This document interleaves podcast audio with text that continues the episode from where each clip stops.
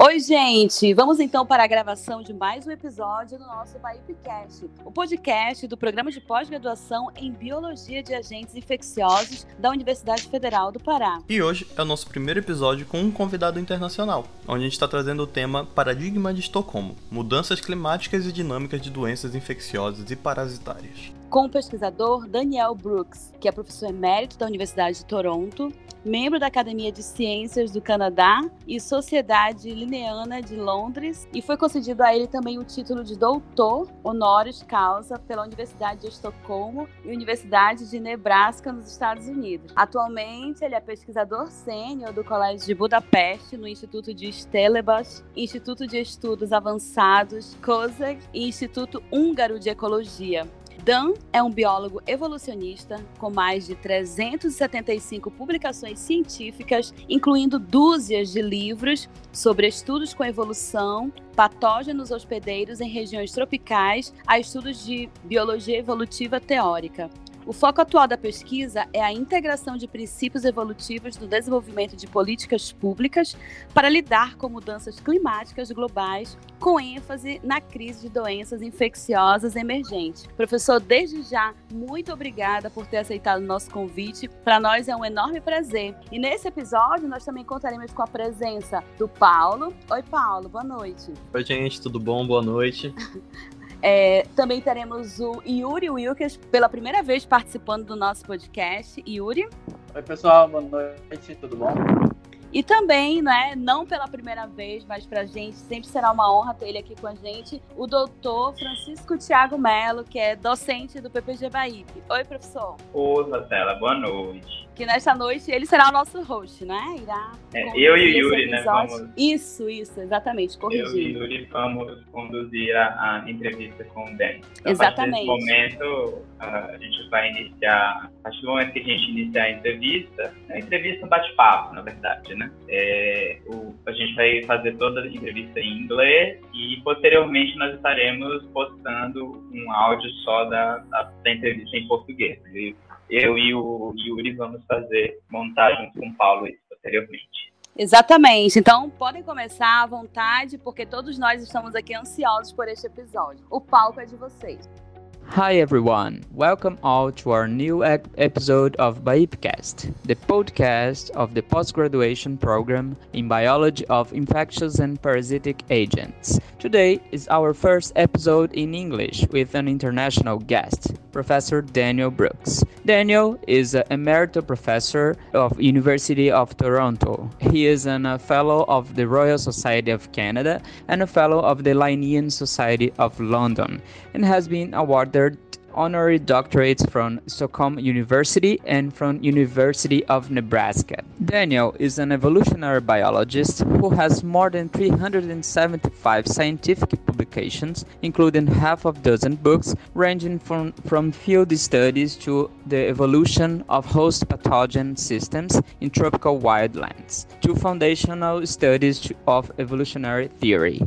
His current focus is integrating evolutionary principles into developing proactive public policy for coping with global climate change, with an emphasis on the emerging infectious disease crisis. And the title of our episode today is Stockholm Paradigm Climatic Change and Dynamic of Infectious and Parasitic Diseases. So I think we can start. And uh, Yuri, you're welcome to start. Hello, Professor. Hello, uh, good evening. I'm very pleased. Yes, I'm very pleased to receive you. Uh, first of all, thank you for accepting uh, our invitation to this episode of the podcast. It's an honor to me. I'm, uh, I, I, have been reading some of your papers. Uh, of course, I know a lot, a lot about what you you have been published recently. But I'd like to thank you for coming to this interview to talk a little bit with us. So I would like uh, for uh, to start this conversation. I'd like to ask you to introduce a little bit uh, of yourself. We have introduced you, but it, it, would be nice to hear you talking about a little bit of your story of how did you begin to study parasites and your career in science. Please make the honors. Yeah, well, um, first of all, it's a it's a great pleasure to be invited um, for this presentation. Um, I'm sorry I cannot come to Brazil to do it in person, but we hope someday, someday soon, maybe. Um, so I began, I think, like a lot of people, uh, I went to university, and my parents were hoping that I would become uh, a medico, uh, a physician. um, but there were some professors in the biology department who thought that that it would be better if I would become a biologist, and they kept putting me in front of really interesting things. Now, and as it turns out, I went to the University of Nebraska um, without knowing that there was a very long by by the time I was an undergraduate, there was almost already almost a 100 year tradition of parasitology at the University of Nebraska, and uh, so it was maybe not surprising that I ended up being uh, exposed to parasitology. Uh, but at the same time, I was also uh, very close to a, a, young professor who was a herpetologist uh, who was studying systematics of frogs, uh, mostly in Colombia. And so I had the you know this amazing world of parasites and also these visions of being a tropical biologist and studying frogs in south america. Um, and then i was fortunate enough to meet uh, mary louise pritchard who uh, was the, the curator of the parasitology collection at nebraska and she became my, my mentor for my master's degree. And she said so you're having trouble deciding between parasites and frogs? Why don't you study frog parasites? Uh, and so that that's what my master's degree was. Uh, and uh, even though I ended up doing a lot of other things, uh, I, I, still uh, have a great love for the parasites of frogs. And some years later, when I was doing a project in Costa Rica, I was able to kind of get back into the frog parasite business uh, with some young Mexican colleagues, uh, especially uh, Virginia Leon Regagnon, who uh, Francisco knows very well. Um, and so I began initially as a parasite taxonomist, doing some, a little bit of ecology on the side, sort of general natural history. But I was also introduced, the, the, the herpetology professor also introduced me to this new, very controversial area called phylogenetic systematic. And um, for, I, I, I, immediately saw, and Mary Lou Pritchard uh, encouraged me to pursue the use of, of phylogenetics in looking at the evolution of parasites and their hosts and parasites and their geographic distributions, because that was something that Harold Manter was interested in. We now know that there was a very, very long tradition back into the 19th century of, of people, especially a, a number of, of uh, South American parasitologists um, who were very interested in these ideas. Um, so Mary Lou encouraged me to do this, even though it was very controversial at the time. My PhD advisor told me that that I would never get a job. Um, when I went on a postdoc, one of the other postdocs said I would never get a job. My first wife divorced me because I was never going to get a job doing this this cladistic stuff. Um, it was very very it was very very difficult. Uh, the first international congress of parasitology that I attended was in in uh, Australia, Brisbane, Australia, in 1986, and a very famous uh, British parasitologist named H.H. H. Williams stood up at the end of my talk, turned his back to me, and then lectured the audience about how horrible this was. And he compared all of my published work to used toilet paper. Um, but, but I, and yet I persisted.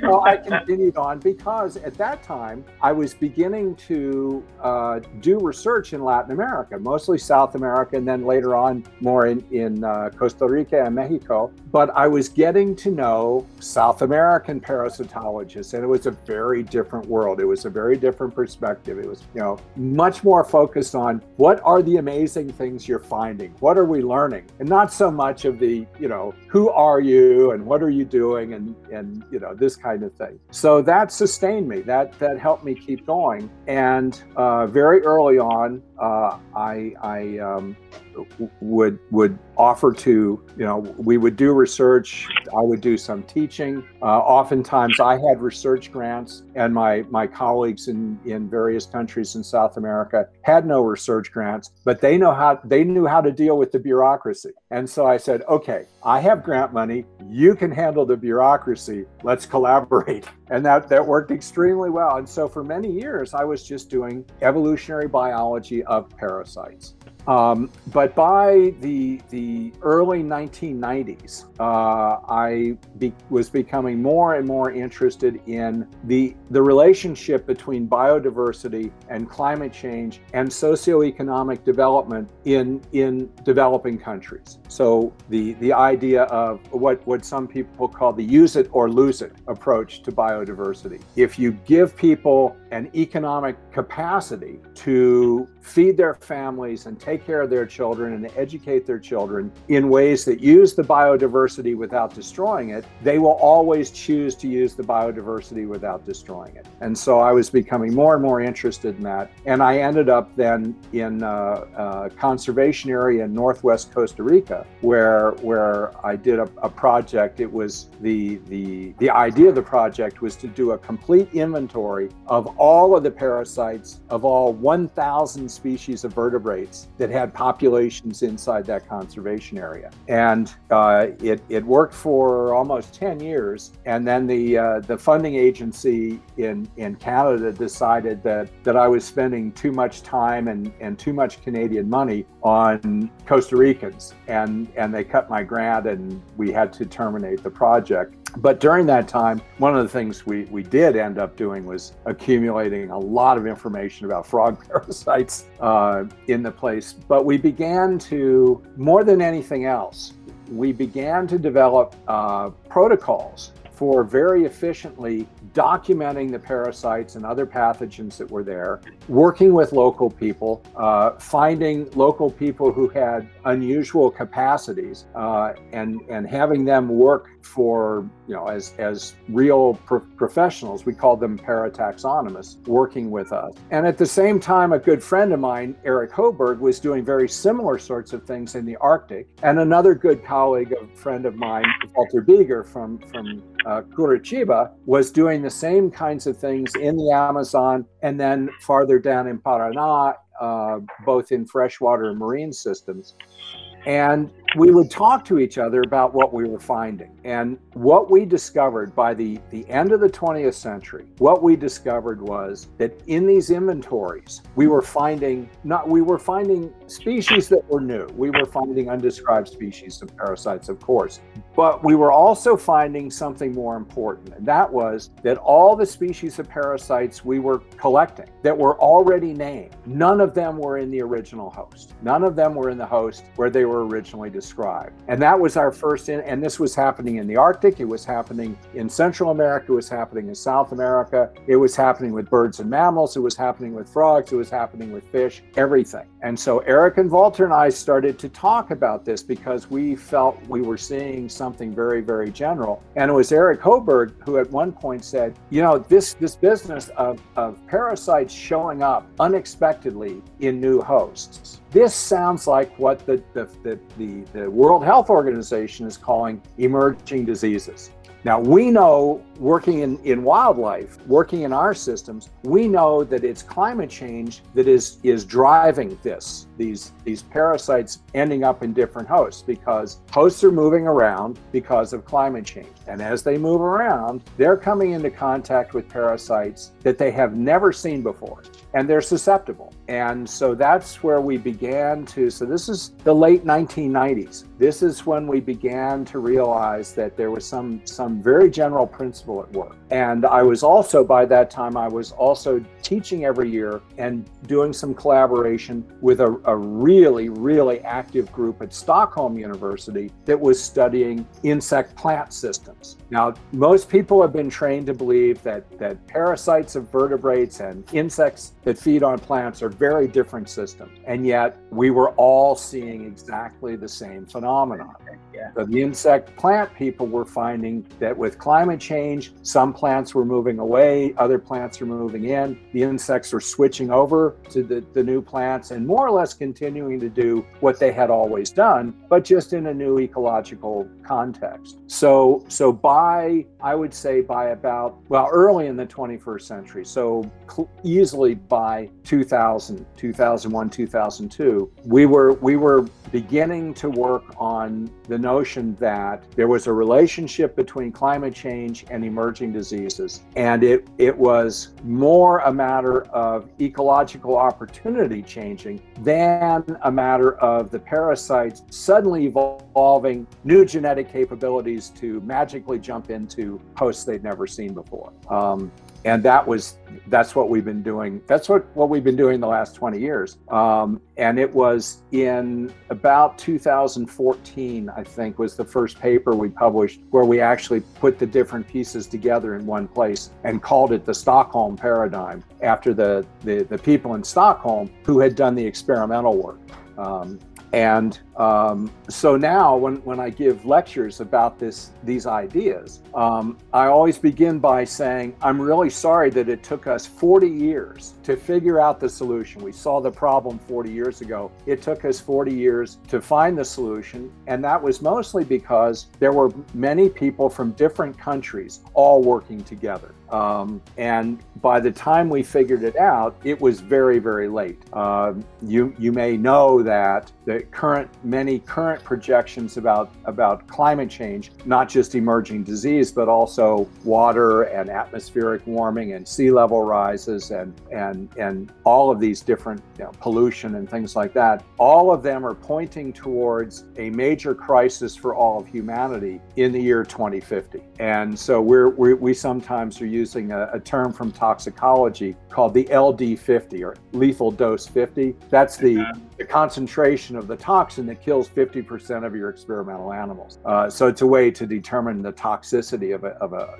a, substance. And so we're now saying that 2050 is going to be the LD50 for humanity. There, there is one study that suggests that by 2050, the combination of disease and conflict and migration and uh, drought here and flood there, the impact on food security, that all of those things will converge and we could see a massive crisis that, that could kill half of the people on the planet. Now, that's connected to the fact that more than 50% of human beings now live in cities. Cities are where all of our infrastructure is is centralized. So if 50% of the people on the planet die, that means our cities collapse and our infrastructure collapses. And then the 50% who survive are suddenly back in the 12th century. They have they have no high technology anymore. And so people who live, you know, in in in uh, the Pantanal right now and have their own little farms and things, they may survive better than people like us living in big cities with our internet and everything like that. So we became very very concerned about this, um, and and we have that's what has been driving us for the last say say 10 years now is a, a strong sense that we don't have much time and we need to do something and we need to stop worrying about uh, who gets the most citations in the paper and who gets the most papers published and all this crap that, that used to be very important to us when we were young academics and we were in the system and we thought we had a forever, more or less forever, so we could worry about things like that. Um, but we now think that conditions have changed dramatically and uh, humanity is in, in serious trouble. And, and one aspect, our little aspect of that, is the, the phenomenon of emerging infectious diseases. Um, and we have found so that the, one of the connections with parasitology is that most of the headlines that you, you read and most of what you hear is about viruses. And yet, metazoan parasites, so helminths and arthropods, protists, protists, fungi, bacteria, and viruses. Of all those different groups, viruses actually are the least expensive of all of those groups on, on a, a global basis. Now we have, you know, occasionally we have a virus that blows up like like COVID did and is causing, you know, creating a lot of problems, costing a lot of money and so on. But in general, the background of this is that the most expensive in terms of impacts on uh, human beings, impacts on agriculture, livestock, and crops, impacts on on on humans and all the species that they they depend on. Uh, metazoans, helminths, and arthropods are the most expensive pathogens on the planet. Then protists, because that includes things like malaria, for example, Yeah. and and trypanosomiasis and leishmaniasis and things like like Chagas disease, mal de Chaga. It's huge, and people just don't think about this very much, especially people living, you know, up in the north, up in Gringolandia. They just don't think about it. And and so this is all very remote. Uh, these are tropical diseases. They don't realize, of course, that with climate change, the tropics the tropics are moving north and south. and so something that was a tropical disease five years ago is in your backyard now. Uh, and part of the problem we have is that we, we, we have realized that most physicians, most veterinarians, and most physicians are not trained to recognize new diseases. So, for example, we know, uh, just take the example of, of Chagas disease, mal de. Okay, one of the reservoir hosts is, is uh, armadillos. Okay, well, when I was a graduate student in the Pleistocene, armadillos were only found in the extreme southern part of the United States. Eh, But it turns out that they're a good reservoir for Chagas disease. And the vectors, the insect vectors, live in that area too. And so there was Chagas disease in the extreme southern part of the United States. But it was considered to be a tropical disease, not very common. We don't have to worry about it. Nobody pays any attention to it. Armadillos now live as far north in the United States as Nebraska. That's in the middle of the United States. Now, how many family doctors in Nebraska would recognize a case of Chagas disease? None. Nobody. The first Yeah. question they would say is, Have you been traveling to the tropics? And some farmer in Nebraska would say, Of course not. I'm on the farm. And the doctor would then say, I have no idea what this is because they're not trained. I used to say, if I was in, in uh, South America and I got sick, I would not get on a plane and go home to be treated. I would go Please to a here, who knew what the problem was. Uh, and so you take this lack of preparation, you take a, a mindset that says uh, emerging diseases are unpredictable. We cannot anticipate them, we can't predict them because emerging diseases occur when there is a magical genetic mutation in some pathogen that somehow is just perfect for that pathogen, pathogen to jump into a human being or, or livestock at that particular place at that particular time. When the reality is that when when a, a pathogen moves into a new host, it is moving into a new host based on capabilities it already had in a in a situation where the exposure has changed. So it's not a matter of new genetic capacity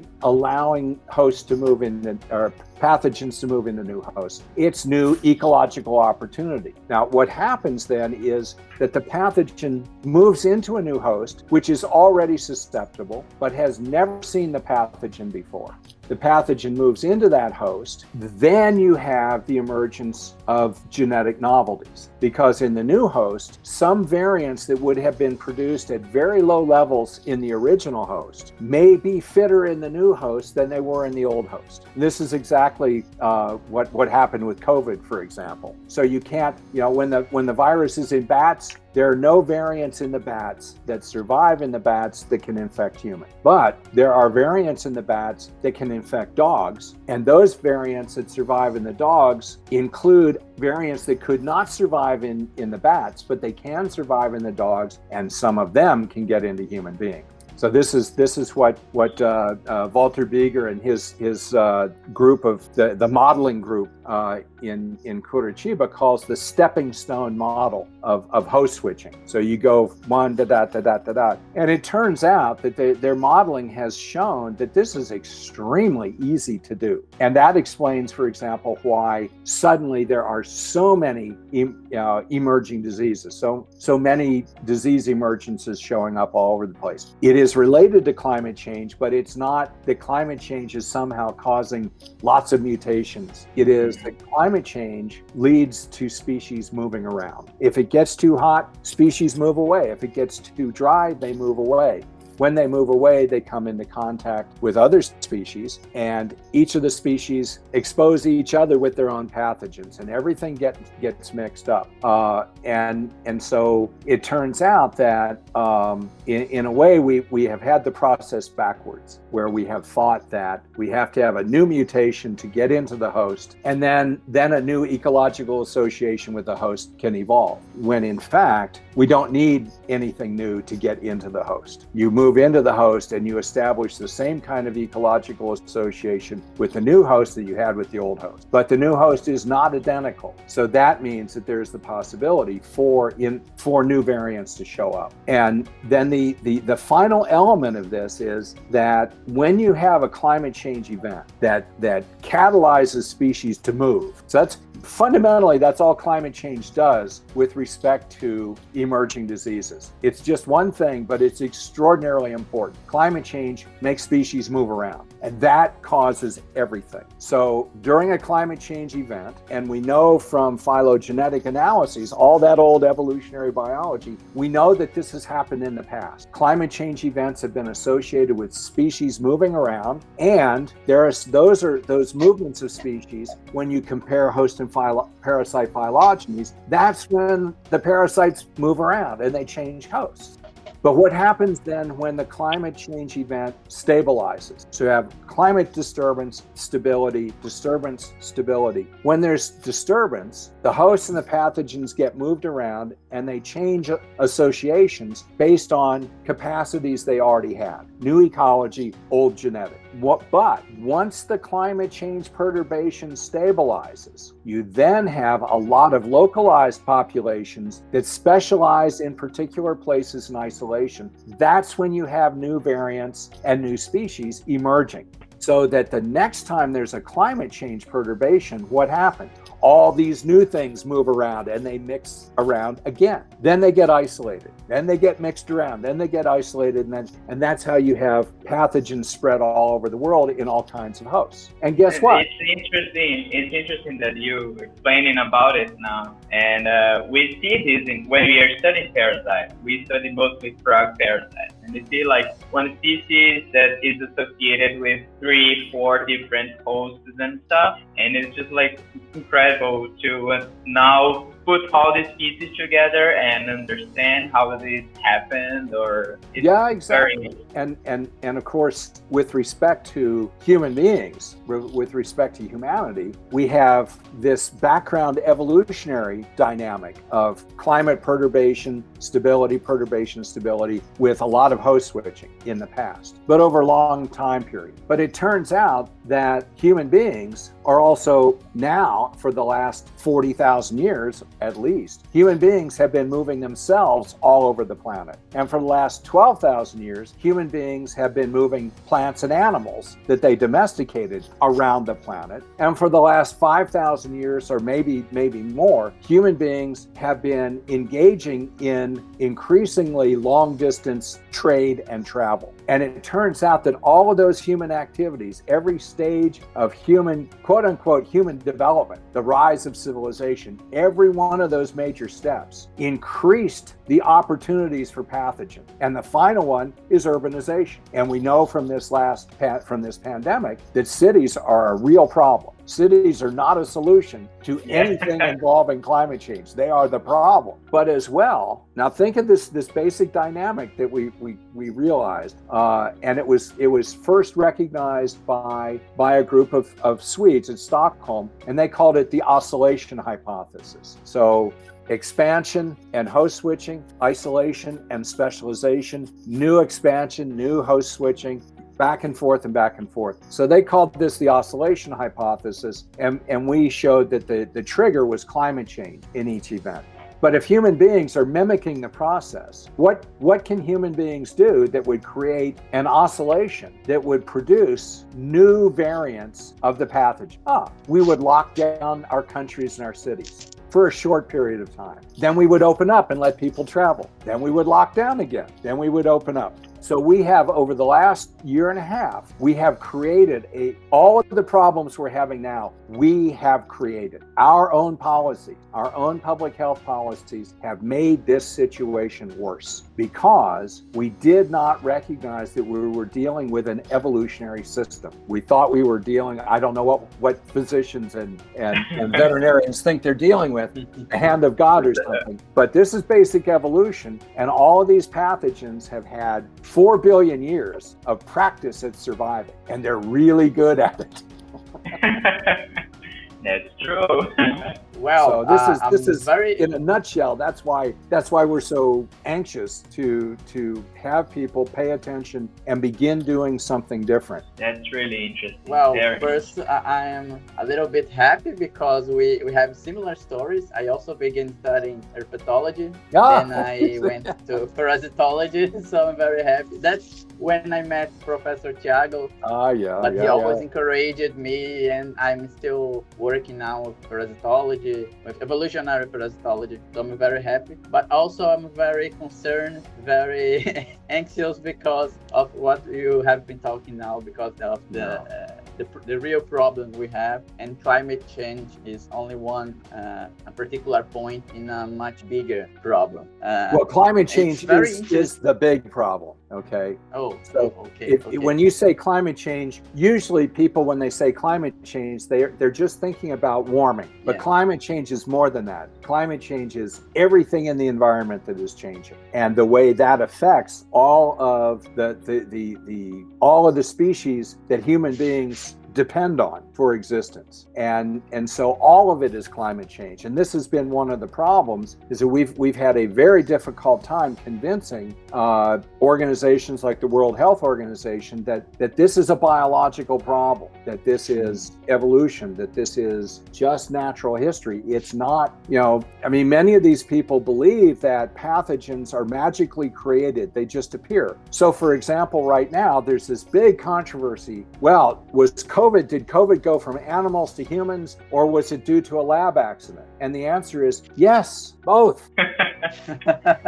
We know, and I was I was told in October 2019, uh, a group of young virologists in in Hungary had been in contact with colleagues in China. So it's October 2019. They came to me and they said, "There's something going on in Wuhan, China. It sounds like SARS. Nobody knows exactly what it is. It probably had something to do with the live animal markets in Wuhan. But if they don't do something about this right now, we're really worried that this virus will be circulating globally by Christmas. And nobody believed this. Nobody believed this. The Hungarian government wasn't interested. The EU was not interested. The World Health Organization was not interested. And we got what we deserved because we didn't pay any attention to it. Now, my my colleague, my virology colleague, uh, is a young guy like you guys, and and he said, "Here's what we think we know." There is a virology lab in Wuhan that was built in 2018. Okay. Now, in 2005, so 13 years earlier, 2005, there were two articles published by Chinese labs saying there are a lot of SARS like coronaviruses in bats and other wildlife that are routinely sold in the live animal markets. This is a potential problem. For 13 years, the Chinese government did nothing. Then in 2018, they built a virology lab to begin studying the possibility that there was a problem. And by that time, it was too late. So there are two possibilities. the problem was already there, The problem was already there. It was what we call a, a time bomb, you know, a ticking Yeah. time bomb waiting to go off. Yeah. So here's here's one possibility. One possibility is that they captured some animals, let's say some bats, brought them into the lab, isolated a coronavirus from them, and began challenging other animals in the laboratory to see if other animals like dogs and cats and the other animals that are sold for food in those markets to see if they were susceptible because the way these markets are operate the animals are sold alive five you don't go in and buy you know a leg of dog to take home to cook. You buy the dog. You take the dog home. It's alive in your house until you decide to eat it. Then you kill it and eat it. And in these markets you may have a big cage of bats next to some pangolins next to some dogs next to some cats all jammed together. And if these are are viruses that can be transmitted by contact, especially in in the case of coronaviruses by fecal oral contact, then you have the possibility of sharing these viruses among all these different animals. That's what they were trying to do in the lab. Find out what animals are also susceptible. Now there are two possibilities for what could have happened if if we decide that this was a laboratory accident. There are two possibilities. One is that there was a real uh, lab accident in the sense of uh, somebody did not follow protocols and some people were accidentally exposed in the lab. They got sick. They didn't realize they were sick. They went home. They infected their neighbors. They went to the market. They infected animals in the market, and everything went crazy. Another possibility is that there was a technician in the lab who was told to destroy experimental animals, and that person decided to either take the animals home for food or take them to the market to sell to make some money. Now, in both cases, you would have the same if you were trying to do a genetic reconstruction to find out where the virus originated, you would have the same problem because it would alternately look like it's from an animal source and from a lab. But right now, what people are, are thinking is if it came from a lab, it was created from nothing in the lab. Oh yeah. And it must have been it must have been a biological weapons experiment. No, this was this was just an unfortunate bit of human error on the part of a government that waited 13 years too long before they took the problem seriously. And for us, this is much more serious than biological weapons. Because biological weapons, the reason nobody uses biological weapons is because you cannot control who they're going to infect. Yeah. You know, you cannot protect your own people. So they, you know, they don't they don't do this. But here you have a situation in which you can have a massive outbreak of a virus that is much less lethal than the Spanish influenza of 1919. But because the world today is so small, so interconnected, and interdependent, you can have a relatively minor virus collapse the entire world economy. And what this shows is that the, the, the potential for this kind of thing is really high. This is going to happen again and again and again because we're not changing what we do. And people don't realize there are coronaviruses in South America, there are coronaviruses in North America, there are coronaviruses in Europe, there are coronaviruses all over the world there are many coronaviruses that are already known to be problems with livestock. But the, the, the, medicos at the World Health Organization have not talked to the veterinarians because they think, no, this is this is a human coronavirus because we have these old-fashioned ideas about host specificity and you know Yeah. coevolution, all this sort of stuff. But veterinarians have been studying coronaviruses in livestock for 50 years. And one of the things, so have either of you had uh, a uh, uh, a PCR test? Have you had somebody put a stick up your nose for the, the yeah, PCR it- it's just terrible. I've, I've had four of them in the last three months. oh no, that's too bad. And you know what? I also have several articles that have been published saying, you know, the coronavirus persists in the intestine for at least two months after the nasal tests are negative. That's because veterinarians know that coronaviruses are intestinal pathogen. It's only when the animal gets really, really sick that the virus ends up in the rest of the body. But for most veterinarians, if you say coronavirus, they go, oh, that's a big problem with diarrhea syndromes in cattle. So this is basic natural history. This is basic evolutionary conservatism. Closely related viruses do more or less the same thing in different hosts. They don't have a unique relationship with each host. Viruses and human beings were not created specially out of nothing just to infect human beings. They have real biologies, they have real evolutionary histories. And medical and veterinary people are not trained to understand this. And and when they are, when they do have a little bit of training about evolution, they they are trained in this old idea that it's mm-hmm. one host, one parasite, and that the phylogenies of the host and the parasites are always identical and this sort of thing. Meanwhile, there are people like you guys who are publishing every day saying, look, when we go into disturbed areas, when we go into areas that are an interface between between two different habitat types, we find all kinds of parasites that are crossing over into into new hosts. All and this is being published all the time, all the time, but it's being published by regular biologists. So the, the doctors and the veterinarians don't read the literature. So they don't know what's going on and they don't know how big the potential problem is. It's about interconnecting and linking different areas of study. Yeah, exactly. And and in an to use an analogy, um, this is the, the the the real the place where the danger is is greatest for emerging diseases is where different kinds of habitat come together. Forest and farms, you know, farms and cities, because those are the places where you have the reservoir hosts. These are the things that are infected, but they're not sick, so we don't pay any attention to them. And they continually cross over into animals or plants in the next area that do get sick. And then we treat them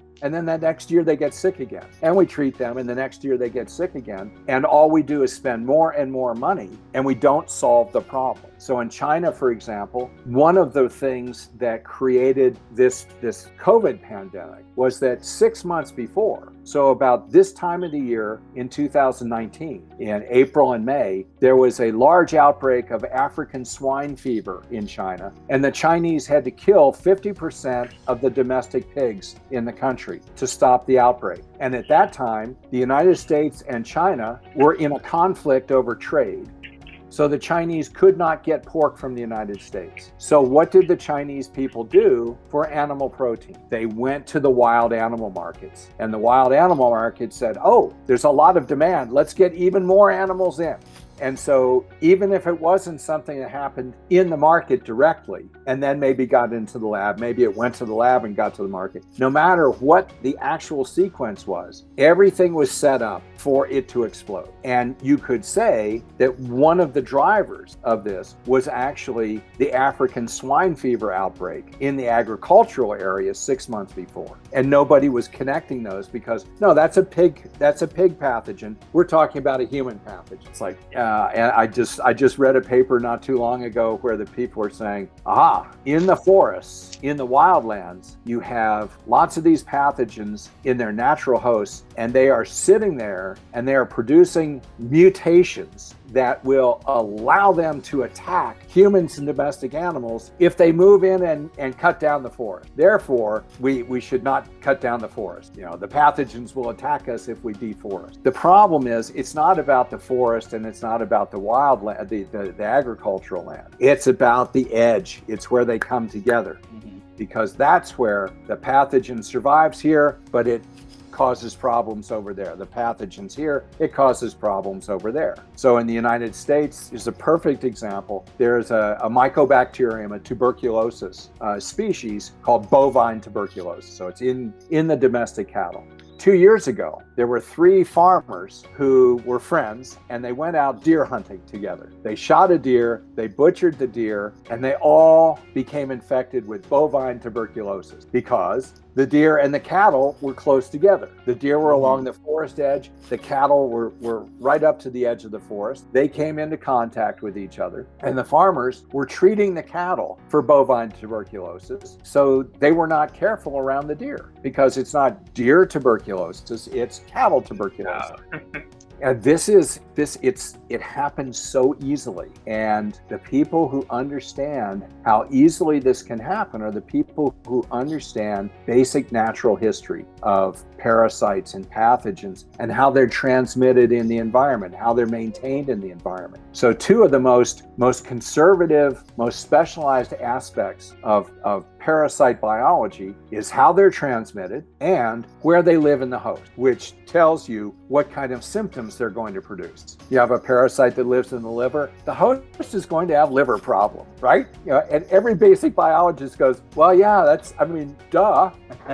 but you talk to a doctor and they go, no, no, no, no, this is a completely new virus. We have no idea how it's going to behave. Yes, we do. We have 50 years of research on coronaviruses. We know exactly how it's going to behave. You know, you go go and, and you look at, at some of the more more the big aquatic frogs, the big leptodactylids in, in South America, the big aquatic guys. Okay, they're full of lung flu, right? They're full of Haematoloechus. Lots of different species.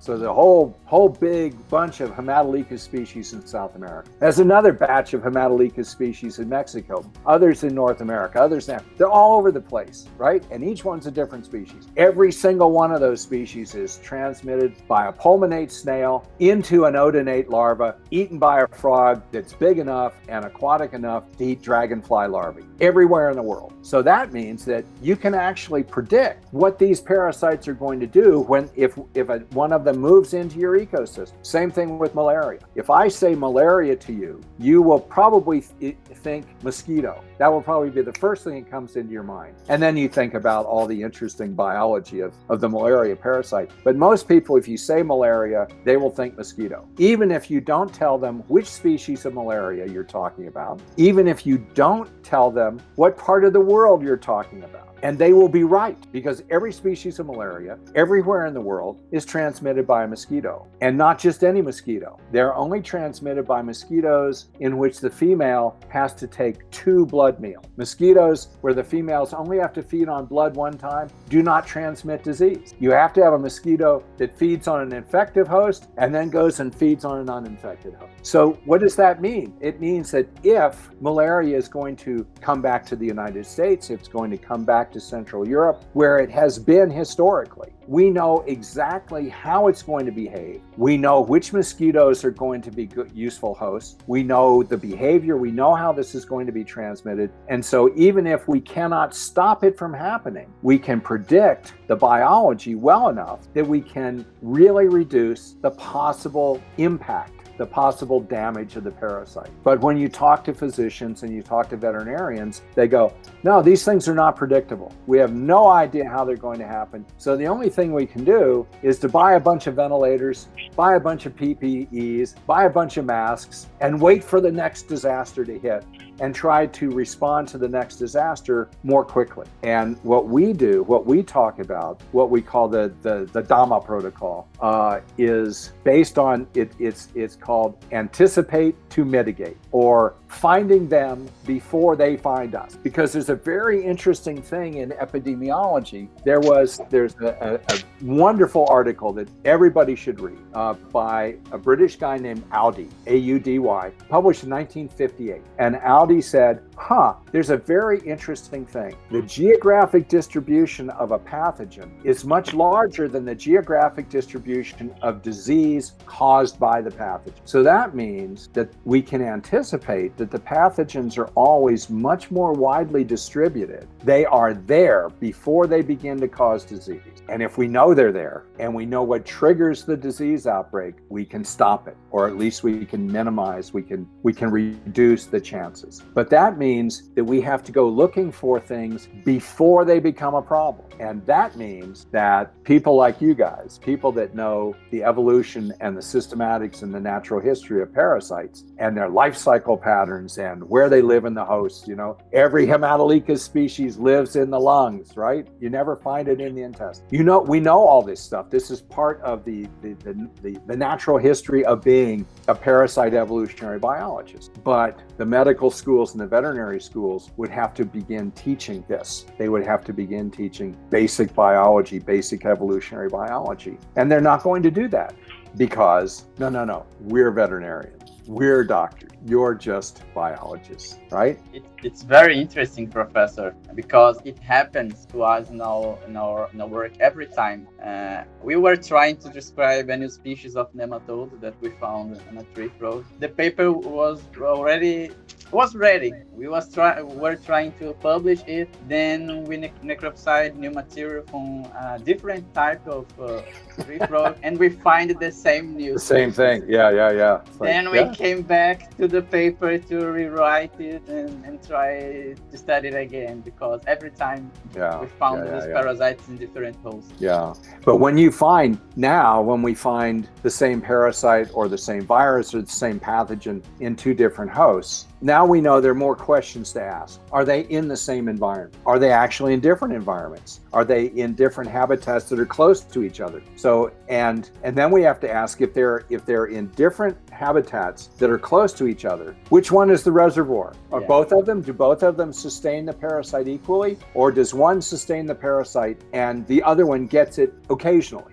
you know, we know we know to ask new questions now, and we know to ask those questions in, instead of saying, "Oh, isn't this interesting?" Yeah. We know why why they it might be interesting, and and this is you know the the good news is that we know what to do. The bad news is that the people who have the ability to say yes are not listening. That's true. That's sad.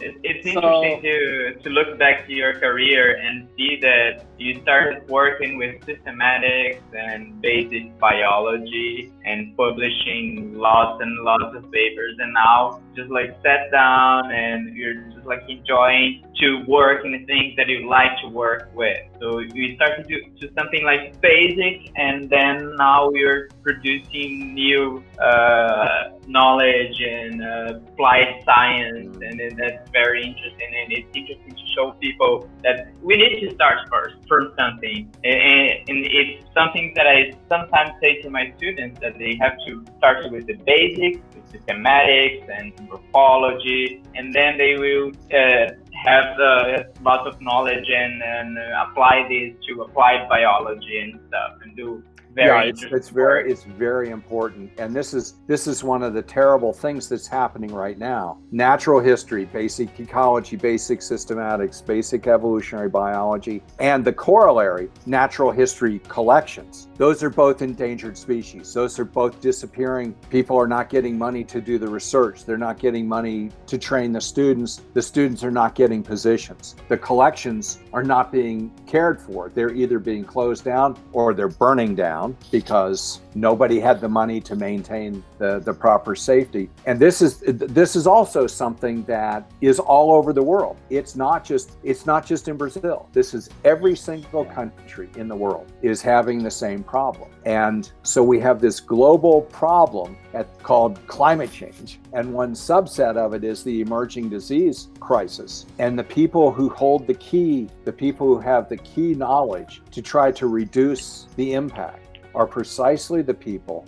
and the places where the knowledge is held. Those are the places and the people who are disappearing. And so, I mean, for example, I would I would love it, and Eric and Walter, I, all of us would love it if we were still able to just go out and be in the field because that's what we love. Um, but we are are happy in a sense to be able to have to do what we do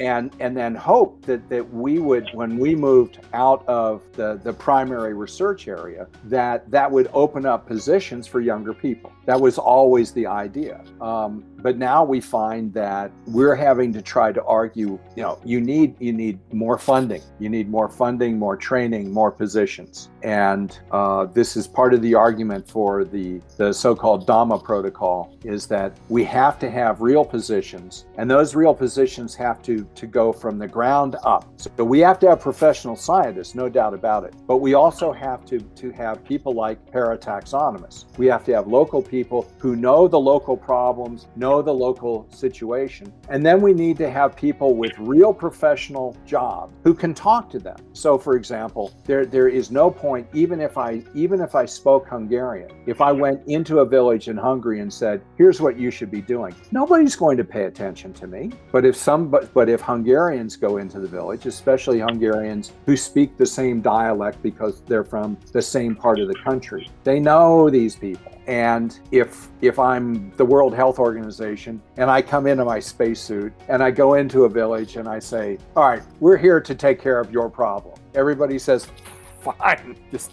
Tell us when you leave because nobody goes into a village, nobody from the World Health Organization or FAO or anything like that ever goes into a village and says, What are your problems? What what are you dealing with? What makes your children sick? What makes your cattle sick? What what's happening with your crops? And then saying, okay, let's see if we can work together and do something about that. Instead of coming in and saying, you don't know it, but I'm I am a, a real scientist from a big city far away, and I'm going to tell you what your problems are. And then then they're surprised that they get no cooperation. This is crazy. How many of us have experiences where we go into a rural area. We go into the forest, we go out someplace, and there's a village, and the people are not, you know, they're not very well educated. They're they're not they they're mostly poor. They you know live close to the land, and we sit down with them and we talk to them and we learn from them because they know what's there and and you talk to them and you tell them like you were talking to a student you tell them what you're doing and they may you know they may laugh about it they may think it's not very interesting but the fact that you shared it with them means that they will they will talk to you they will work with you because it's mutual respect and that's the biggest problem that we have globally with this is cooperation and it's you know at one level it's the doctors and the veterinarians don't talk to the biologists that's that's one problem. You have the problem of the PhDs not talking to the local people. You have the problem of the politicians not talking to the scientists, right? All of these sorts of problems. But even more a... fundamental is, is is the fact that you not only have to cooperate, but because the pathogens do not understand national borders. True. you have to cooperate with your neighbors, even if you don't like them. And it's a huge challenge. Yeah, of course. So I'm sorry, you, you're, you're asking a question. Uh, that is a question important uh, that talks a lot about this topic of conversating with people. Yeah. Uh, it's because in, it's because some uh, researchers really don't know how to explain their work to people, or don't even want to explain their work to people. So when we talk about parasite, uh, people always think uh, of grotesque Im- images right, of yeah. people severely ill, uh, diseases, and something like that. Uh, some days ago, I, I read an interesting uh, text published in The Guardian about the non-existence of wildlife charity uh, campaigns mm. to save parasites. And I think it's very important to us to explain to people why we should protect the parasite because we've been talking talking a lot about emerging diseases, re-emerging diseases, the, uh, uh, this kind of problem. But it's not only about eradicating parasites; it's about uh, keeping and saving some species. Yeah, yeah. No, that that's a really good perspective. Uh, we have a slightly different. We have the same the same goal in mind, but we have a slightly different perspective, and and this is that um, we don't think the parasites need protecting, uh, and we certainly are not going to eradicate but we can live to coexist we can learn how to coexist with them. In other words you know for example with mosquitoes in in africa in particular the mosquitoes that transmit malaria are, are only active for one hour just at sunrise one hour just at sundown. Everybody in africa stays inside at that time. They don't come outside. Then they don't get malaria some things are very, you know, there there are aspects of basic biology that you can take advantage of to reduce the chances of, of exposure. Now, here's this business, this business about, you know, protecting the parasites. Rather than saying the parasites are in danger, say that that parasites are a natural part of the world and they're everywhere. And the vast majority of them we don't even know about. And the reason for that is that the vast majority of them do not cause disease. So what is what is the real issue here? By some estimates, more than 50% of the species on this planet are parasites of some kind or another. What does that tell us? It tells us that no matter how many mass extinctions there have been in the past, a disproportionately large number of parasites survive them. And the modeling work that Walter and, and Sabrina Araujo and,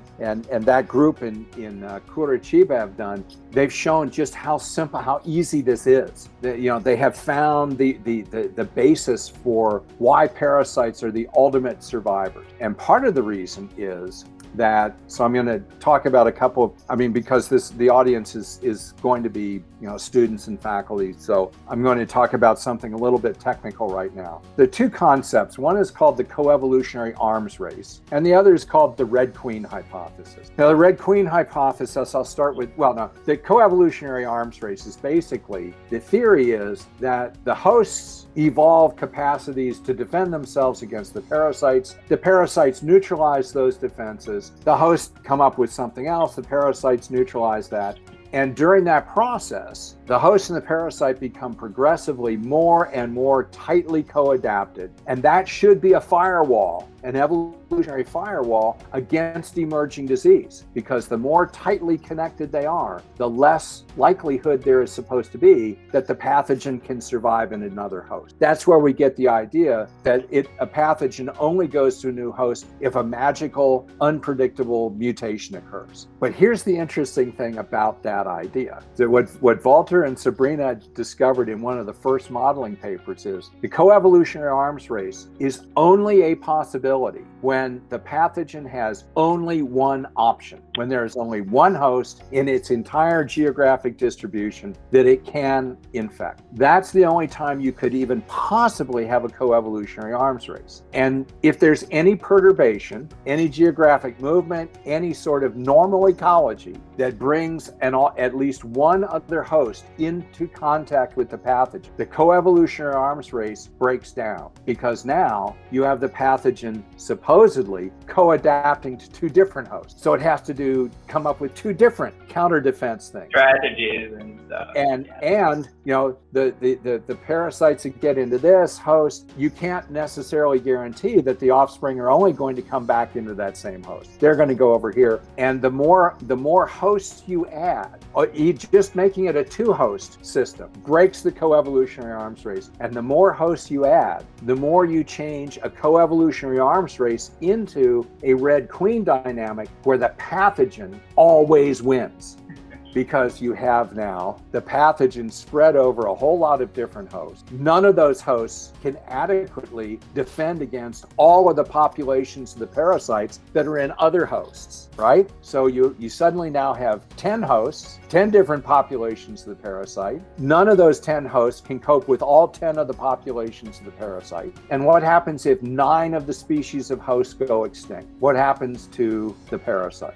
It's still there still there. It yeah. survived. It's still there. And what happens if you call... have three different species? Say you have 10 different species of frogs. Each one has a different species of Haematoloechus in it. You have a climate change event. The frogs begin to move around. They come into contact with each other. Now you have 10 species of frogs, and each one has four different species of Haematoloechus in it. And then nine of those species of frogs go extinct. And what survive? One species of frog with four or five different four. species of parasite. And we all know systems like that. You know, that's what, what we what we call the, the floating hotels. There are some yeah. hosts that are just loaded with parasites. Uh, and and they have, you know, they, they all have multiple species of parasites that are related to each other. They're not necessarily closest relatives, but they're, you know, they're kind of related to each other. So so we think that in fact fact, we don't have to, we actually don't have to worry about saving the poor parasite mm-hmm. Because they're quite capable of saving themselves. now, it's true that the more host diversity that we save, the more parasite diversity there will be, and the more uh, uh, degrees of freedom parasites will have. But as you, if you save, the more hosts you save,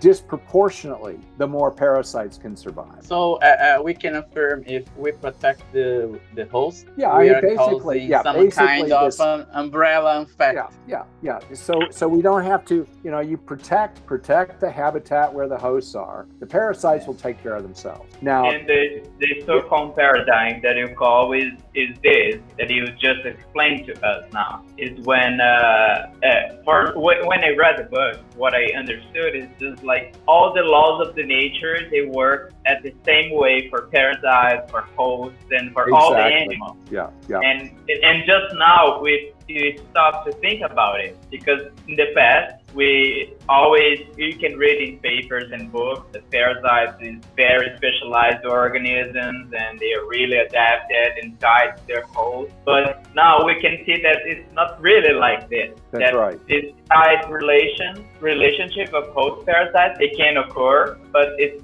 it's like uh, for even for only for some species. It's not we can't we can't generalize that. Well, here's the interesting thing about it. All all parasites are extremely specialized, but it doesn't mean that they're restricted. So, for example, the, the COVID virus, SARS CoV 2, it is extremely specialized in terms of a particular category of surface antigens, surface protein on the cell surface of the host. A host that does not have that particular protein on its cell surface, the virus cannot attach and get into the cell. It's very, very specific, but it's also very evolutionarily conservative. And almost every species of mammal on this planet has that cell surface. And so almost every species of mammal on this planet, if exposed to SARS CoV 2, is going to get infected. So they're specialized in their job, but they're generally. But, but they are they are specialized. So what we what we have mistakenly called being a generalist is being specialized on a phylogenetically conservative trait.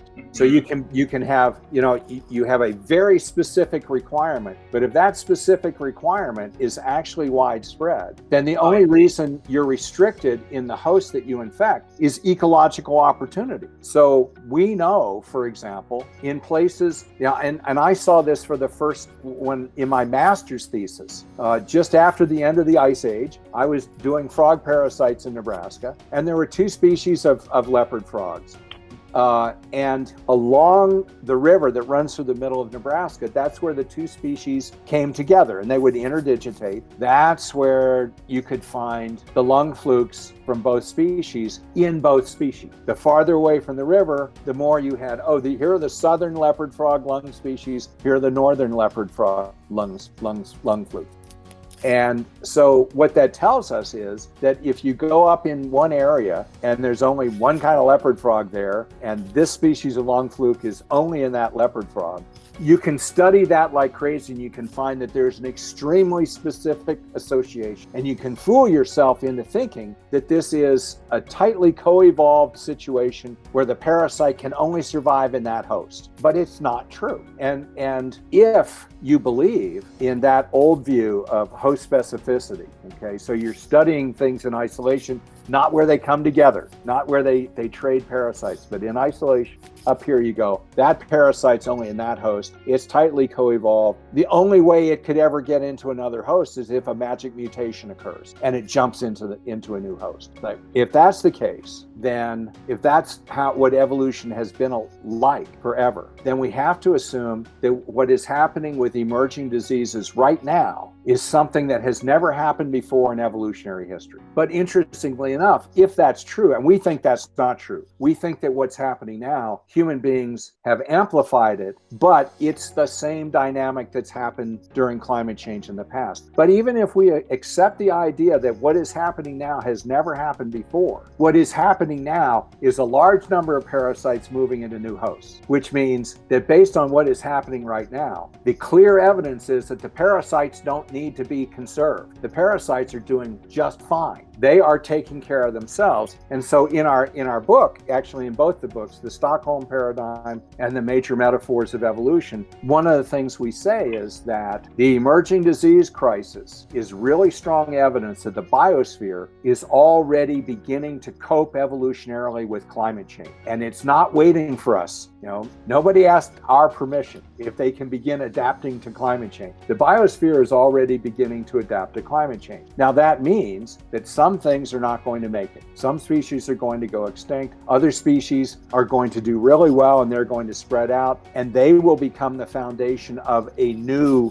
biosphere, a new uh, wave of evolutionary diversification, but on time scales that we cannot comprehend because we only live 70 or 80 years. We can only imagine, but we can't really feel it. And our all the phylogenetic studies that have been done now, there are certain methods of analysis that you can use to compare host and parasite phylogenies, and you can actually manipulate the data to make it look like the host and parasite phylogenies have been exactly the same forever. But every study that does not use those special modifications has, has said, oh, look, every time there's a major climate change event, there's big geographic expansion and host switching. When, when climate stabilizes, you have isolation, you have speciation, you have new diversity biodiversity, and, and it goes again and again. So you have this geographic oscillation called the taxon pulse, which creates the oscillation in host range so that you have, when you have a biotic expansion, parasites move into lots of new hosts. Then everything gets isolated. You have very specific parasites evolve. But the next time everything opens up, it spreads out and, and it mixes around. And, and so we have this really interesting situation because if you go to, to Nebraska today and you look at the frog parasites in Nebraska today, they're not the same distribution of parasites in the same frogs as when I did my master's thesis 50 years ago. That was because when I was doing my master's thesis, I was I was collecting at the end of a very long wet period. There were frogs everywhere. There were huge populations and it was still fairly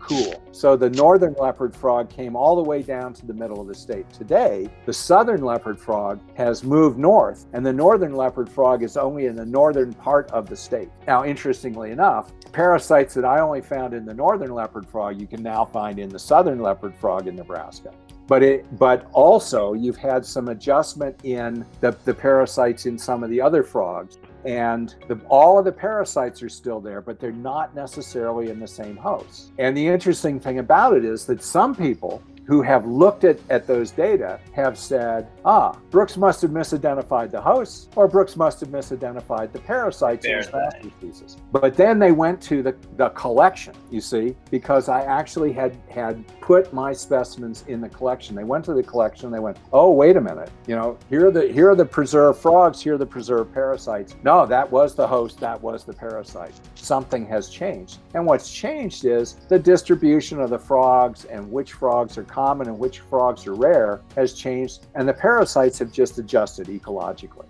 but they're all still there. That's so very interesting. I, think... I, I, I, remember when I was in Nebraska, we were looking for leopards for us. Right, exactly, exactly. Beauty. well, uh, since our audience is composed uh, mostly of parasitologists, and nerds, I think I can make a little joke and change the phrase of, of Dr. Malcolm from Jurassic Park. Uh, parasite finds a way. yeah, that's right. Parasites because they, find a way. They always find. they always find a way. They are they are the ultimate survivor. Um, and you know the, the the expression there is no such thing as parasite evolution. There is only evolution, and parasites are very good at it. Do you know where that comes from? No. That comes from a book called Parascript, which Deborah McLennan and I wrote in 1993 when we were trying to get parasitologists to join modern biology and new ideas and, and get ahead of this because we saw that parasitology had an opportunity to be at the front of anything that was going to happen with biodiversity and disease and climate change, and now emerging diseases and climate change. And uh, parasitologists did not want to listen to that. So so they didn't. And so mostly they still believe in co-speciation and host specificity and magic mutations and this sort of thing. Um, and that's one of the reasons that people are not talking enough to parasitologists about what's going on now um, because the the primary the, the people who are the the primary uh, uh, spokespeople the, the people who are the most obvious representatives of parasitology um, are still promoting these these old ideas uh, that um, we we thought they sounded like good ideas until climate change and emerging disease happened and then we realized that they were completely wrong. So this is an interesting thing. This is, and this connects with ideas about complex systems dynamics. So think of here's here's an analogy. Think of an airplane as a complex integrated system. So you're flying along and you're sitting and you're looking out at one of the wings. And as you're flying along, the wing's doing this, and all of a sudden one of the bolts holding the wing to the airplane pops off but there's still 20 other bolts. So the plane's fine. You fly for another 15 minutes, another bolt pops off. The plane is still fine. But at some point, the plane is going to go from 100% to zero immediately. This is the problem with things like climate change, any aspect of climate change. So we go from there's no problem with coronaviruses to the world economy has collapsed within a year because we did not know what we were doing. We did not take it seriously. We were not prepared. And we're still not prepared. This could happen tomorrow. Something else could happen tomorrow. You know, there's a rare a rare strain of, of avian influenza has just shown up in people in China. Yeah. What's going to happen? it's interesting. We've been talking about uh, parasites and pathogens and uh, how they are tied and how the host can model or influence the dynamics of parasites. But do, what do you think about the importance of pathogens and parasites in the evolution of other organisms? well, I, I, would just I would, important? I would say that they're really good. I mean, you see, here's what you have to understand is that one of the things that makes pathogens so successful evolutionarily is that every non pathogen that evolves creates multiple habitats for pathogens. So this is is what and the Swedes are calling this diversity begets diversity. So every new species of plant that evolves forms habitat for five or six different insects. Some that feed on the stems, some on the nectar, some on the flowers, right? Some are feeding, some are they're laying their eggs. So every every new species of what we call a host that evolves produces much more potential habitat than it occupies. So you have grass and you have nematodes living in the in the soil and fungi and bacteria feeding on the grass living in the soil. Then you have a cow, okay? And the cow's eating the grass. But the cow represents what kind of habitat for pathogen? How many different how many different worm species do cows have? Much less bacteria and fungi and, and protists and, and viruses. Okay. So the more evolution occurs, the more host space is produced. And pathogens by virtue of the, the Stockholm paradigm dynamic, by virtue of the fact that they are highly specialized, but they're highly specialized on evolutionarily conservative features, means that they have a very high chance of taking advantage of anything new that happens, any new host evolution and and so they are they are these wonderful examples uh, you know as peter price tried to say in his book in 1980 they are the best examples of darwinian evolutionary radiation we know of. Nobody paid any attention to him. Nobody paid any attention in the 1990s nobody paid any attention in the in the 2000s um, and it's a shame because now there are a lot of people trying to publish papers about pathogen evolution who don't know anything about pathogens and hosts and natural history. The people who, and they say, well, this sounds reasonable to me, and, and here's a model, and da da da da. But if you look at the models by people like Walter and, and Sabrina, these are models that are made by people who have a deep understanding of the biology. And, and one of the characteristics of those models is that they have an absolute minimum of assumption. If you continue this series, series, you should have Walter come in and talk about the modeling that they've been doing because there are a number of, they have just published an article that shows that you cannot drive pathogen diversification with mutation. It, it doesn't work. You can only drive it with ecological fitting. You can only drive it with pathogens using what they already have to get into new hosts that are similar enough to survive. And then once they're in the new host, then they can evolve new characteristics characteristics. But it's sort of the opposite of, of what we have thought about evolutionarily for 100 years. Come up with a new trait, that is an adaptation to a problem in in nature. It's a solution to a problem. But the pathogens don't see a problem. They see opportunity. And from our perspective, we say, "Oh, look, here's this here's this nematode and it's in two different species of host. What does the nematode see? It's all the same real estate. This host intestine, this host intestine as far yeah. as the nematode is concerned, they're the same thing. They have food, they, they can shelter me and they've got the, the right it. pH, they got the right nutrients, they got the right you know, the right biochemistry, they're fine. And because now the parasite's distributed in two different hosts, you can lose 50% of the host diversity and you lose 0% of the pathogen diversity. Yeah. Hey, this is pretty cool. And, and you, the time when the parasites actually spread out into new hosts is the time when there is most uh, most perturbations in the environment. So the times when there is the greatest possibility of some extinction in the biosphere, those are the times when the pathogens are expanding their host range the most. That's very interesting. A totally new perspective. It's very, it's very cool, I must say.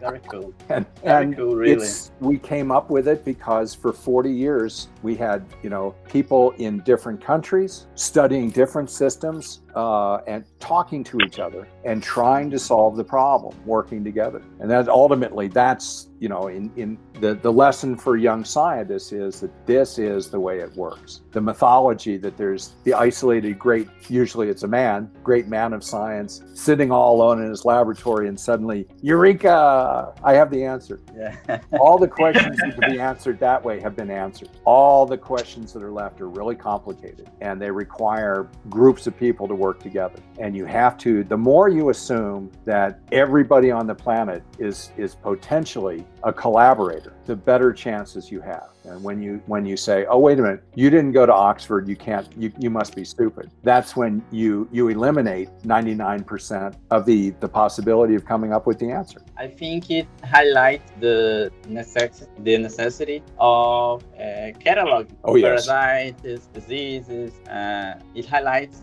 uh, and uh, the last uh, text uh, of yours that I have read is a paper you wrote uh, 20 years ago called uh, Parasite Systematic in the 21st Century Opportunities and Obstacles. Uh, in this paper, you presented some perspectives to parasitology for the this new, this new century.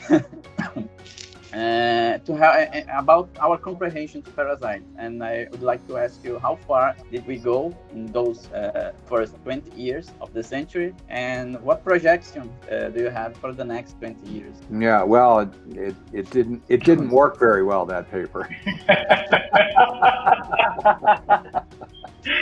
Yeah, I remember when we talked last time, you told me that you were working in a project that you were trying to uh, see the diversity of parasites using DNA barcoding in feces and this Yeah. kind of stuff. And I think this paper was something in, in this theme or something like that. Yeah. Well, we're we. Oh, yeah. It, I mean, this is. Um, we have to go fast now because we don't have much time. Okay. But going fast is is not is not ideal. It's not optimal because we would like to know. Um, you know, when you when you guys go out in the field and collect your parasites, you're collecting an enormous amount of natural history data at the same time. You know, you know you know where to go to get particular kinds of frog. You know exactly what habitats they live in, right? Now you know what kinds of parasites they have, which means you also know what they're eating. Uh, so you know an enormous amount of, of natural history information. But that all that is all tied to a name. And so, you know, for us, DAMA, the, the D is document. You can't you cannot do anything if you don't know what you have. But the next, the A, the first A is assess. And that means that you have to link evolution and natural history and ecology to the name. And you do that with phylogenetic analysis, you do that with, with modeling, you do that with ecological study. And then from that, you decide which of the parasites or which of the pathogens you found are potential problems. And then you take that subset, and those are the ones that you continue to monitor, which is the M in DAMA. And as you're monitoring the ones that are potential problems, when you see a change, when you see the possibility of emerging disease, you have to be able to talk to public officials and have them act. And that's the last A document, assess, monitor, and act. And all of that first stuff, the document, we can go, we can be very fast, but imprecise with things like barcoding and eDNA. We can get lots and lots of data. Now, how do we make that more precise? Because if we're doing barcoding, if we're doing eDNA or something, we just get an enormous amount of stuff. But if we filter all of that sequence data through a phylogenetics database, we can instantly answer two questions for each pathogen we find. The first is Is this a known pathogen? Have we discovered something that is known to cause disease? If, if yes, you immediately tell the authorities. We've discovered a disease causing organism in a place where we didn't know it occurred and before it causes a problem. So it's here, it's not causing a problem yet. You have a chance to do something. Go do it. The second question we can answer is if it's a, if we it turns out this is not a known pathogen, we can still ask is it closely related to a known pathogen? Because The COVID virus, its official name is SARS CoV 2. It is a SARS like coronavirus. It's a restricted, it's a member of a restricted clade of coronaviruses. And guess what? It causes many of the same symptoms as the original SARS. It lives in the same part of the body as the original SARS. It's transmitted in the same way. Okay. So the first thing you do is is it is it a known pathogen? Yes or no? Is it a close relative of a known pathogen? If the answer to both of those questions is no, then you archive the sequence and you ignore it because it's not a problem right now. You don't forget about it but you don't concentrate on it. You only concentrate on the things you find that are known pathogens or close relatives. Those are the ones that you monitor most closely. Now, if you're monitoring something in, say, central Brazil, going along and you're doing this, and suddenly there's a report from northern Argentina that a certain pathogen has now shown up as causing disease, you can go back to your database and say, ah, we had this sequence because it's in our collection, it's in our archives. We had this sequence, be something like this before, but we didn't pay attention to it because it wasn't known to cause disease. Well, now we know it can cause disease. Let's go and look at this more carefully some more now. And this is the way we, it's causing a disease in Argentina. It's not causing a disease in Brazil yet. We have a chance to keep it from becoming a problem.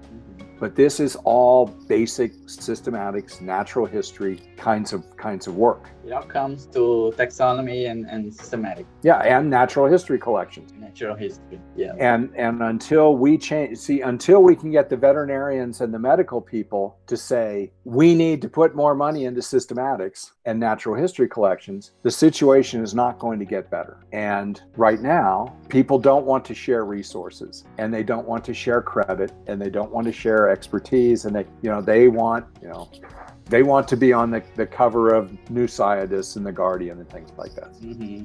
Yes, talking about the DAMA protocol, uh, how do you think that we can be prepared that be prepared for the next health crisis in the world? And do you think that DAMA protocol will help us to you know, mitigate this next health crisis if we have one? I mean, we're still in a health crisis, right?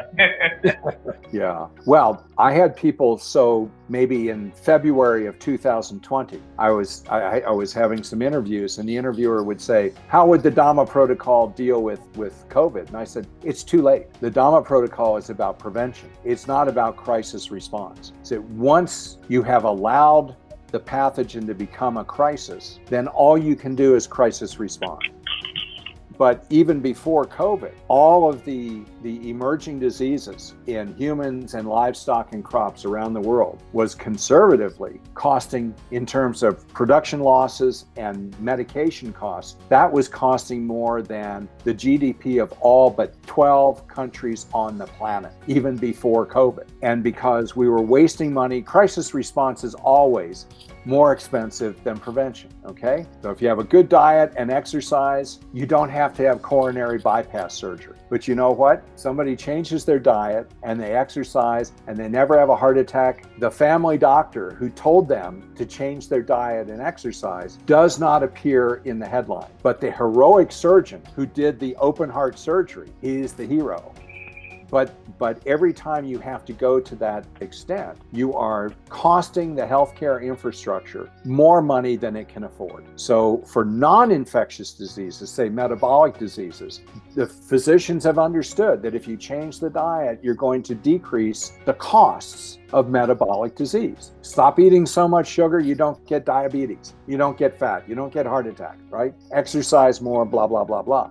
And the cost to the health healthcare system come down. But we haven't made that transition with emerging, with infectious disease because we, infectious disease people still think that disease outbreaks are unpredictable. And what we're saying is they're not unpredictable. And because they're predictable, then prevention is cheaper than crisis response. Now, we're, we're at a point right now, if the entire world suddenly implemented DAMA protocols for everything, there are still going to be disease emergences that we will not catch in time but we haven't even begun yet. We haven't even started. So it's like, you know, uh, fronteras abiertas, right? Yeah. I mean, there is no way there, there, there.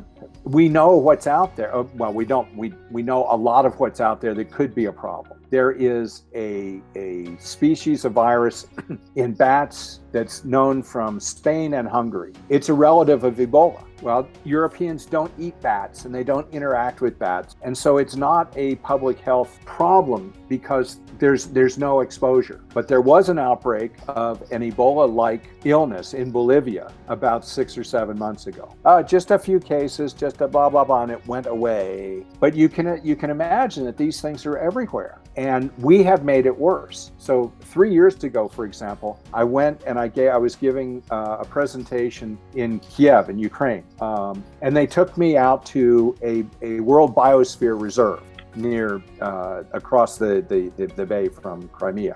So out and we're walking through the through the grass in Ukraine, and there are zebras there, and there there are wildebeests, and there are all kinds of exotic animals that have been brought in for captive breeding. And we're walking through the grass, and I look down, and there are these things running up my leg, and I go, "Ah, oh, they look like spiders," and, I, and they're not. They're hunting ticks, Hyalomma. They are African ticks that were brought in with the animals, and among other things, they are the vector for what is now called Congo Crimea hemorrhagic fever. Oh. and it was introduced to Europe by conservation biology. In the United States right now, Yersinia, uh, Yersinia pestis, the plague bacterium. The primary host for plague in the United States, reservoir host, is, is prairie dog and the, the fleas that they carry. But you know, the primary vertebrate reservoir is prairie dog. Conservation groups in the United States are are spending an enormous amount of time and energy reintroducing prairie dogs all over the western United States. Nobody is thinking about plague at all. Yeah. Because if you talk to a conservation biologist about ecosystem services, they don't talk about the fact that one of the primary ecosystem services is the maintenance and transmission of diseases. it's a different service.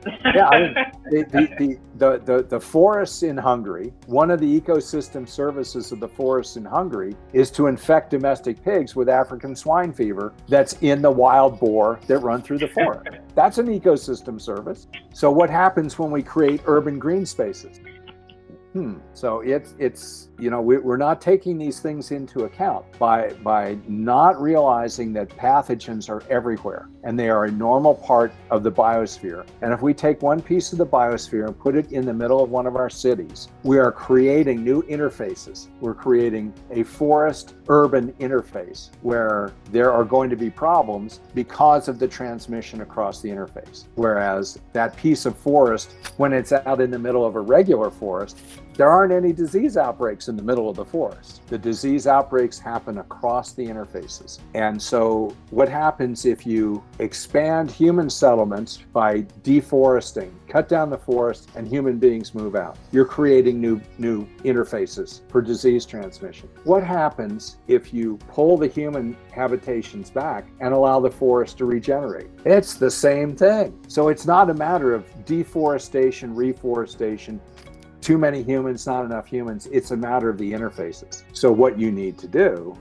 is to keep the habitat types away from each other. You know, if you if you bring your fence all the way up to the edge of the forest so that you can have more pigs, and so the pigs can stick their noses through the fence and interact with the wild pigs, you're going to have sick pigs. And how do you think that we could manage the DAMA protocol, I, I would say, or all, yeah, DAMA protocol and all this conservative biology, you know, the example that you gave, like introducing animals and right. being prepared for disease or disease outbreaks and this kind of stuff? Well, what, what we would do right now, because we're in an emergency situation, so what we would do is, first of all, the places where we would collect, the places where we would do the documenting, would be habitat interfaces. Okay. Don't go into the middle of the jungle and collect. Don't go into the middle of the farmer's field and collect. Go along the edges because that's where you're going to find what you're looking for. That's where you're going to find the potential problems. And then choose a restricted number of hosts. There's certain hosts that we know are, are disease reservoirs or pathogen reservoirs. So things like rodents, for example. I mean, that's an obvious thing. Um, you look at rodents, you, you, get all kinds of, you know, all kinds of, of okay, pathogens.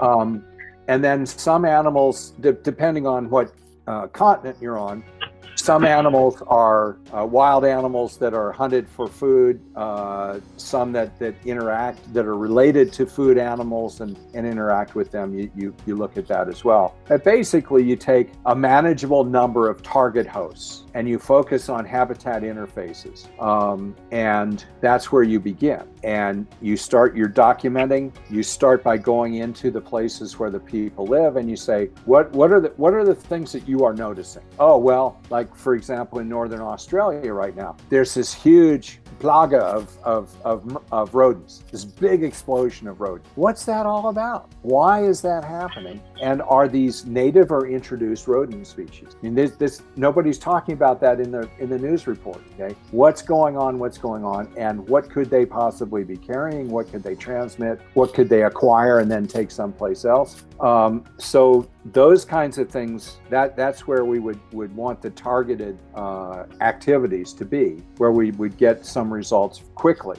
Um, and then we would we would want to work with local people. Uh, and that means that we would need scientists who were not only interested in gathering the information but also interested in in public outreach, in talking to local people, working with them to help them get materials. Uh, and one of the, if, if we're working in small villages, for example, small towns, go to the local doctors, go to the local veterinarian and say, okay, here are vials. They're already labeled, they already have fixative in them. All you have to do is is if you collect a tick or a louse or a mite or any any ectoparasite from one of your your animals if you you know collect worms if you collect a blood sample anything like that all you have to do is to put the notation for from your your office records onto that label put the sample in the vial and send it to us. Already have you know so part of the contract you have with a government agency is that, that they will pay for those vials they will pay for the postage. So all the doctor the veterinarian has to do is drop the specimen in and send it off. Now you drop a tick into high high grade alcohol not only can you identify the tick you can extract all the the viral and bacterial uh, DNA from it that you want. So you get a lot of information about vectors and transmission from that. Um, but it requires a lot of cooperation. You would have to get the doctors and the veterinarians to participate. And the way to do that is to, to make their life easier because they're not, if they have to get the specimen, then get a vial, then put the fixative in it, then remember the, the, the label and all that, they're not going to do it. But if all they have to do is unscrew a cap, drop the thing in, and send it off, then they'll do that. And if you get the local local people interested in this, then suddenly you have people bringing their kids into the clinic more often, and the doctors like that because this helps the public health system. You have people bringing their dogs and cats and their goats and their cows into the veterinarians more often, and the veterinarians like that because, yes, it makes more money for them, but also it helps them manage the local animal health situation. And the doctors and the veterinarians together like that because this reduces the potential for zoonosis. And so it's a matter of having people who are willing to sit down and talk to the local people and say, what are your problems? Here's something we can do. Here's support for doing it. And the people who do that, like I,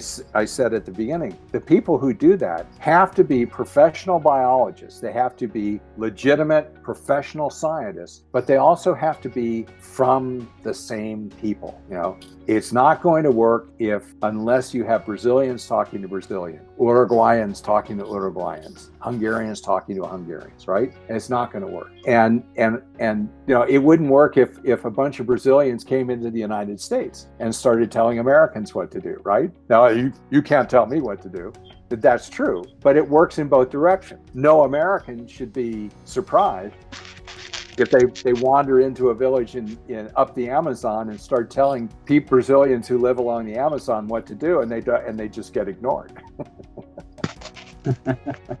So this is this is really important. Now the, the scientific component of it also, the scientists then are the bridge between the technical analysis, between document and assess. But because the scientific community is very international, that level of people, you not only have the vertical integration within the country, within a project, you have the horizontal in- integration because you'll be able to talk to other scientists doing similar kinds of work in other countries and you'll be able to to share information and that's that's the way we begin to realize some some economic benefit from, from doing these kinds of things. But it's not going to be free. I mean it's going to be expensive to set up these operations. But we're at a point in time now where there are no cheap answers. True. we have let this go for so long that there are only there are only two possibilities expensive solutions or complete disaster. And thinking about what you just said, what do you think about repair technology for the next years? And uh, do you think that the cur- current coronavirus outbreak may boost the global interest in pathogens in general? Uh, well, I think the answer to your second question is yes. I mean, people are more interested now; they're more aware, uh, but they're not necessarily. I mean, people also have very short memories. One year from now, if the, if coron- this coronavirus is never going to go away because it's globally distributed, it's in a lot of wildlife, it's always going to be there. But if it's just another background disease that's not a big problem, people will forget about it. Uh, so you have to have a constant reminder uh, of this, of the benefits, and you have to be able to convince at least some policy people slash politicians in some cases to establish some initial studies and then very quickly have some successes. Oh, look what we found. You didn't know this was in your backyard, but it's here. Um, and uh, uh, then we might have a chance to make this make this grow. Okay. Logically, we should say, okay, more money for training parasitologists and and disease specialists, more money for basic natural history of those organisms, money for DAMA pro- projects, jobs for those people when they finish their training, more support for museum collections. The odds of that happening just because a bunch of scientists say we need to do this is very low because ironically we live in a period of time when more and more people are ignoring scientific advice. And so this is I mean this is a very, you know, this is a very very difficult situation and the only people who are going to be able to to make a difference are people who decide that even though there are many, many obstacles, we have to do this. That business as usual is not working and inaction is unacceptable. We have to do something, we have to do something, we have to try. And so one of one of my favorite sayings is is a is something that Mahatma Gandhi said. Apparently some young person came to Gandhi one time and said, "Master, what do I do?" and Gandhi said, nothing you do will make any difference but it's very important that you do it. And that's that's the attitude we have to have because the more people who do something even though they may not become famous for it the more likely it is that something good will happen somewhere. And then everybody will copy it and but but you have to you have to be willing to say this is not you know this is not going to make a lot of money for me. This is not going to make me famous but I may be able to save my children or my grandchildren. So it's a little exercise in kin selection. that's that's nice to hear. It's like always good good words for encourage young scientists and young people that are getting into science. Well, I, I wish I mean I wish I could be more optimistic. There there is a there is a true need. I mean, we really need people like that. We need people like you, and and but I can't guarantee that there are going to be positions. I mean, in Brazil right now, you can't even guarantee that there will be graduate stipends That's from true. one semester to another semester. So political activities are also an option. I mean, trying trying to change, not necessarily trying to change the whole government, because the reality is that you don't have to be from one particular uh, political party or one particular political ideology in order to recognize that there's a real problem that that could cause your entire country to collapse. And so this is part of the exercise of cooperating with people you may not like. You know, you may not actually like everything about your current government, but if that if that government actually decides to do something productive with respect to emerging diseases, then you work with them. Yeah, we are trying to do this. I understand. I understand. Uh, no, and you're actually, not the only uh, country doing that.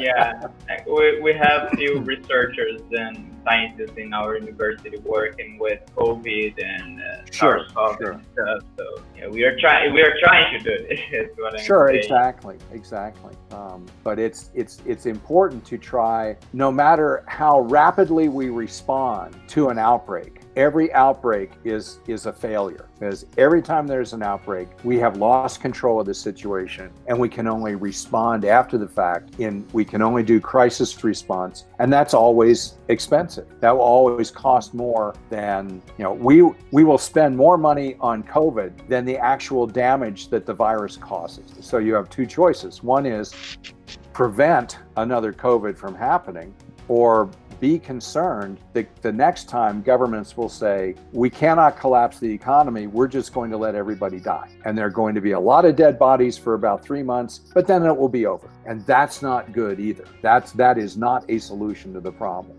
Prevention is the only economically sustainable solution to the emerging disease problem. And then if you look in our country, the government was doing something like this, just like letting people die and just terrible. And now it's getting worse and worse.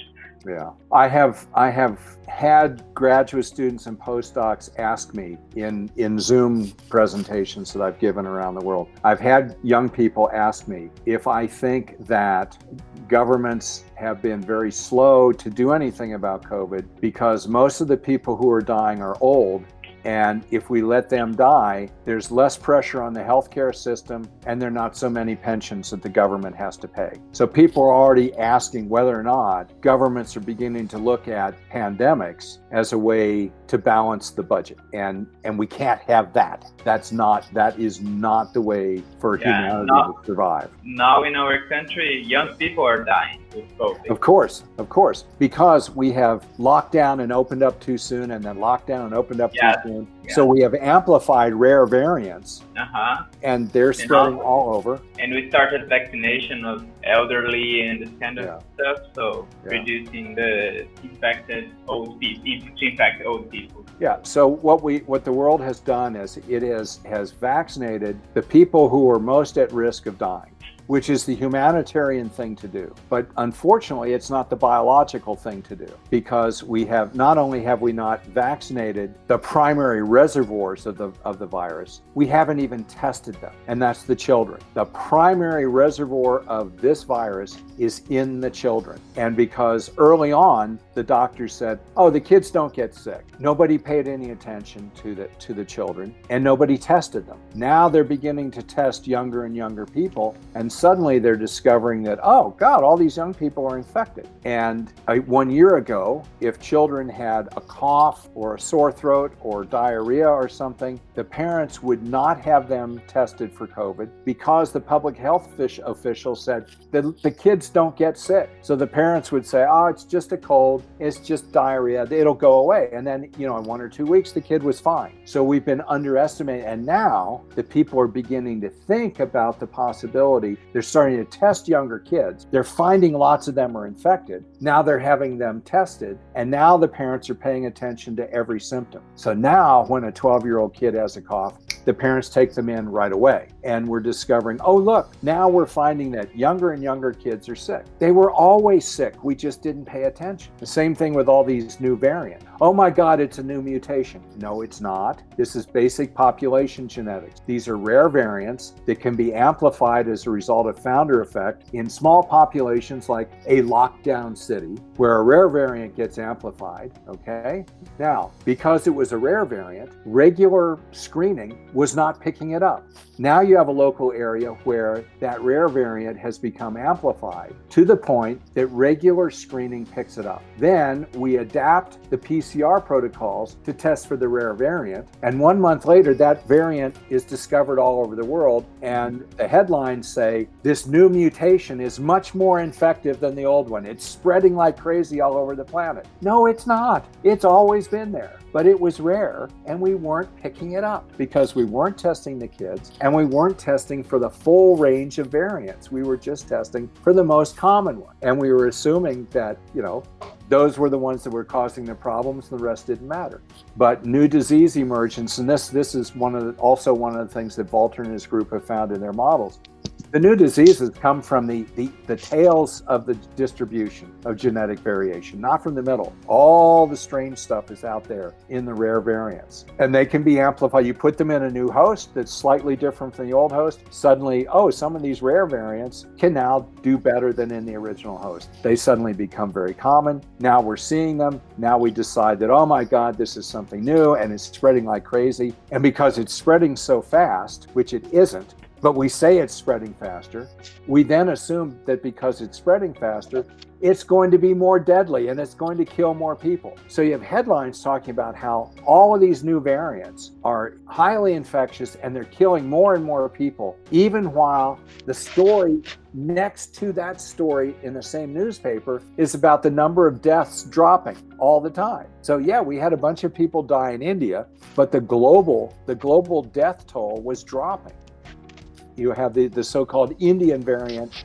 Remember, originally there was a UK variant, and then it showed up all over the world. Now there's an Indian variant. The Indian variant has now shown up in, in the UK. It was there all along. And what you have is this, this is just basic population genetics. One variant shows up and then it gets selected against. Then that the next variant amplifies and back and forth. You know, six months from now, the the original variant will be the most common variant. But because it's a, a virus in human beings, suddenly everybody loses their minds and decides that this is something nobody's ever seen before and nobody can explain. Every every population geneticist in the world is just banging his head against the wall, going, "This was obvious. It was obvious that this was going to happen. Why didn't you why didn't any of you ask any of us? This is this is what we teach our first year students. It's true, Dan, that's true. Very interesting.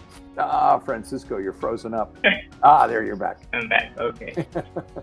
I think we we got our answers and we have a really nice talk. And just for ending our conversation, I'd like you to give your final comments. If you want to say something that to encourage people, encourage new scientists, new students, will be also very good for us to listen. Well, this is this is very serious. Um, in in a, a, conference that I attended in Singapore in 2016, the end of 2016. At the end of the conference, and this was about all different different kinds of threats from climate change. So there were sea level people and food insecurity people, sea level rises, you know, disease, all these sorts of things, conflict and migration. And at the end of the conference, the organizer said.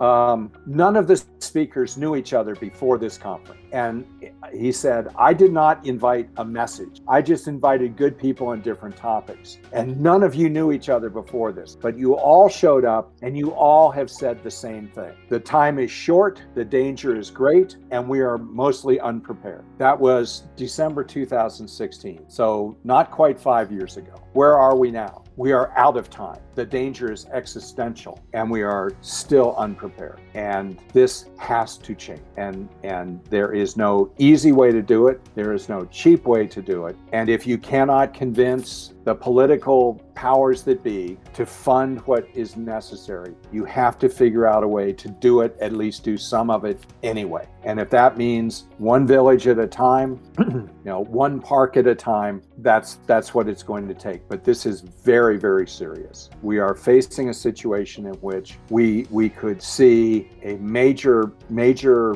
collapse of technological humanity within 30 years with no guarantee that it, that could ever be rebuilt. And we have to start right now protecting ourselves and protecting the next generation. And I won't be there to see it, but most of you will. Well, I had some words to encourage people not to be then afraid of the future. I, I, yeah, I, it was a good, it was a good I warning. encourage you to change the future. okay, good. Got it. Got the message. yeah, that's really serious and. Uh, don't don't just go and get drunk. No. Oh, man, thank you very much for You're welcome. being here with us, and uh, was an amazing talk. I it's always good to talk with you, and I hope we can meet personally someday Yeah, I again. hope- I I hope so too. Yeah, it'd be very good. Uh, it's very good meeting you, Yuri. right. Thank you, thank you, Professor. I'm very satisfied. Uh, I, I have a, a completely different perspective now, and thank you, thank you, thank you very much. You're more than welcome.